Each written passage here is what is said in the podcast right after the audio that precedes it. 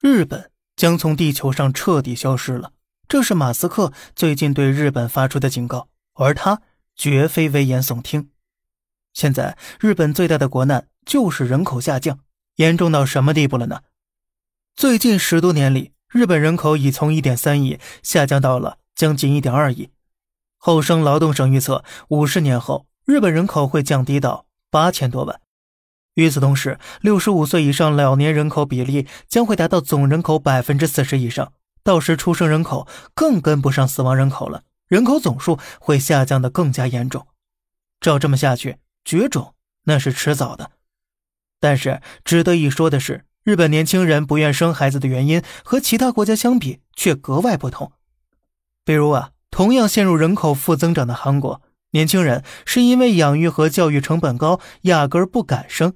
但是日本年轻人却是不一样的，安倍政府早已推出了儿童工资计划，每月给儿童发放大约一千人民币的工资，而且从保育院到幼儿园、小学、初中，所有学费、医疗费一免到底。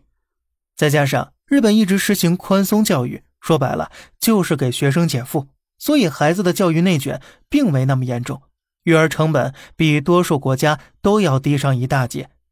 那么，日本年轻人为什么还不愿生呢？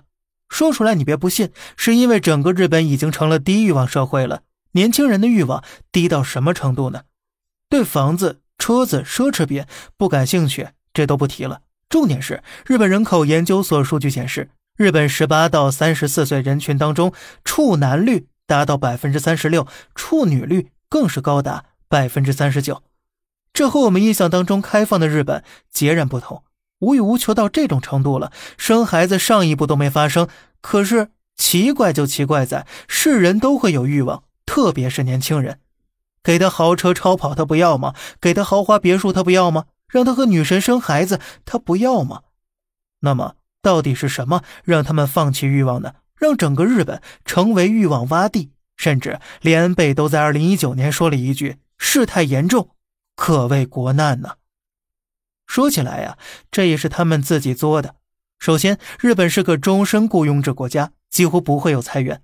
但是这么多年经济也不好，企业要生存，所以为了节约成本，很多公司只愿意雇佣年轻人当临时工。即便你运气好成了正式工了，日本还有个年功序列制，用一句话概括它的特点就是：你的薪酬和职位晋升跟绩效完全无关，谁来的早，谁的职位和待遇那就越高。因此呢，年轻人想通过奋斗提高收入都是做不到了。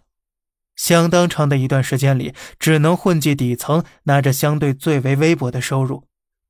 关键是他们这点微薄收入还无时无刻不被日本政府洗劫着。日本经历九十年代危机之后，三十多年来经济停滞不前，经济停滞，民众就赚不到钱，赚不到钱就会减少消费，社会消费少了，企业也赚不到钱。反过来又导致民众更没钱，更不敢消费。那么，怎么打破这个死循环呢？过去几十年里，日本的办法就是 QE 量化宽松，意思啊就是印钞票。安倍上台后又搞了 QQE，简单来说就是继续印更多钞票。大家了解一下日本债务占 GDP 的走势就知道了。到了2022年，疯狂印钱的日本债务已高达 GDP 的百分之二百六十。结果印了这么多，日本通胀率还是常年在百分之二以下，这说明啊，经济依旧过冷，得不到刺激。为什么会这样呢？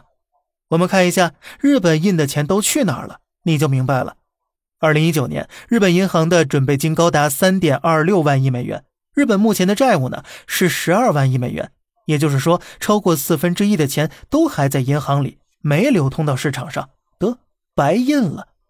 另外呀，自从泡沫破裂后，日本的企业也都非常谨慎，不太敢举债加杠杆。到了二零一九年底，日本企业留存收益达到四点五亿万亿美元，这些钱好不容易流通出去呢，结果又被存回银行了，等于说三分之一的钱就这样白印了。最后，相当一部分钱还进入股市当中。现在，百分之五十六日本上市公司的最大股东都是日本政府部门。